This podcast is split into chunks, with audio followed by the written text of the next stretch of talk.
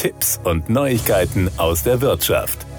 Der Krieg in der Ukraine hat die Energiekosten in den vergangenen Monaten stark in die Höhe getrieben und die eingeführte CO2-Abgabe tut ihr Übriges. Ihretwegen steigt der CO2-Preis bis zum Jahr 2025 gesetzlich weiter an. Für die Mehrheit der Verbraucher gehen somit die Heiz- und Stromkosten immer weiter nach oben. Aber man kann auch in Maßen gegensteuern. Wer zum Beispiel seine alte Öl- oder Gasheizung gegen eine Wärmepumpe, Biomasseheizung oder Solarthermie austauscht, kann entweder mit staatlicher Förderung kalkulieren oder befristete Steuervorteile mitnehmen. Beide Vorteile können leider nicht parallel genutzt werden. Es muss daher genau durchkalkuliert werden, welche Fördermaßnahme im Einzelfall die rentablere ist. Das Ziel einer energetischen Sanierung ist die Absenkung des privaten Energieverbrauchs und der von der Regierung gewollte Umstieg auf erneuerbare Energien, um die Klimaschutzziele 2030 zu erreichen. Die zeitlich befristeten Steuervorteile sind ausschließlich für Eigentümer, die ihre Immobilie selbst bewohnen, geschaffen. Die Immobilie muss nicht durchgängig bewohnt werden, sodass eine Zweit- oder Ferienwohnung ebenfalls darunter fällt. Boni für vermietete Wohnungen sind ausgeschlossen.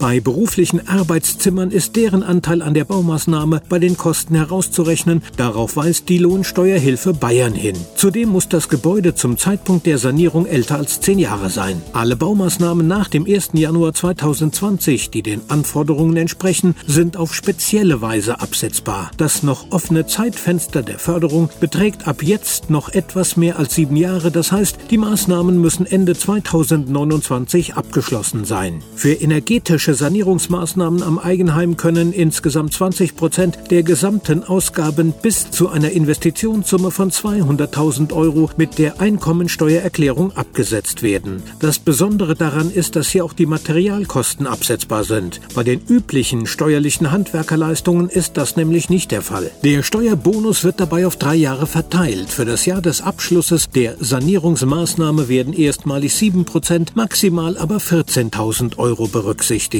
Selbiges gilt für das darauffolgende Jahr. Im dritten Kalenderjahr werden die restlichen 6% mit maximal 12.000 Euro von der Steuerschuld direkt in Abzug gebracht. Voraussetzung, es wird eine Steuererklärung eingereicht und es gibt eine entsprechend hohe Steuerlast zum Drücken. Das waren Tipps und Neuigkeiten aus der Wirtschaft.